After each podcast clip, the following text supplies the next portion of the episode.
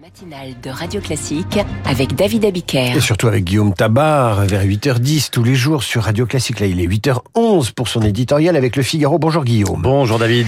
Les choses semblent bouger dans le débat sur la loi immigration et vous nous dites ce matin qu'un coup de théâtre pourrait intervenir dès lundi. Oui, hein, et un coup de théâtre qui ne ferait pas du tout les affaires du gouvernement. Alors, de quoi s'agit-il? Bah, Vous savez, hein, depuis des semaines et des semaines, on s'interroge tous sur le vote final. Hein. Est-ce que Gérald Darmanin va rallier suffisamment de députés LR pour décrocher une majorité. Mais, euh, comme dirait Monsieur de la Palisse, avant la fin du débat, il y a le début. Et ce début, c'est lundi, et c'est là que les ressources cachées de la procédure parlementaire recèlent des surprises. Car les Verts et les Républicains ont déposé ce qu'on appelle une motion de rejet préalable. Alors, comme il ne peut y en avoir qu'une, c'est celle des Verts qui a été tirée au sort. Mais l'important, c'est que si cette motion de rejet est voté, le texte ne sera même pas discuté à l'Assemblée. Alors est-ce que cette motion de rejet préalable peut être votée? Oui, c'est tout à fait possible si toute la gauche la vote, si le RN la vote et si au moins un tiers des 60 députés LR la vote. Et vous savez, c'est plus facile pour des oppositions différentes de voter ensemble une motion de rejet que de voter ensemble une motion de censure ça engage moins. Donc le risque est réel.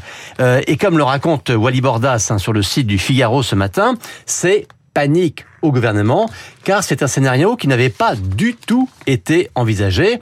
Ce serait la fin des efforts de Gérald Darmanin pour aboutir à un compromis avec la droite. Alors vous êtes en train de nous dire, si j'ai bien suivi, car vous faites un métier difficile, que si cette motion de rejet était votée, ce serait la fin définitive de la loi immigration, c'est-à-dire que tous les éditos, toutes les analyses, tous les efforts des députés que vous décortiquez depuis des semaines, voire des mois, tout cela partirait en fumée. Alors, pas totalement, on aura encore de quoi écrire, car euh, ce, que, ce que signifierait ce vote ce serait que la loi immigration serait rejetée de facto par l'Assemblée nationale.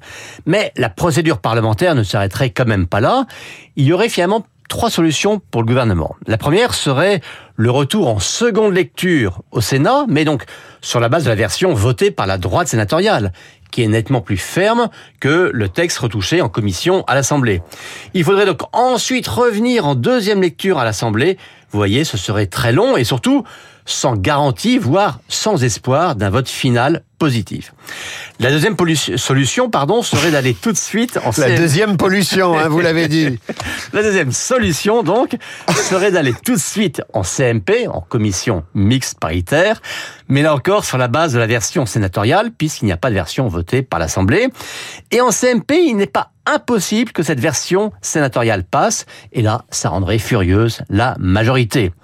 Enfin, la troisième solution, eh bien, serait que, prenant acte du vote d'une motion de rejet, le gouvernement retire purement et simplement son texte. Vous voyez, ce sont trois mauvaises solutions pour le gouvernement, trois solutions surtout où l'exécutif n'aurait plus la main.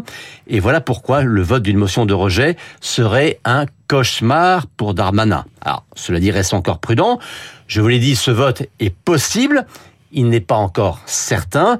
Et voyez, hein, jusqu'à lundi, il faut s'attendre à beaucoup d'agitation et beaucoup de tractation. L'alchimiste de la politique sur Radio Classique, Guillaume Tabar, qui a bien du travail avant l'invité de la matinale, tous les jours à 8h10, Guillaume Tabar.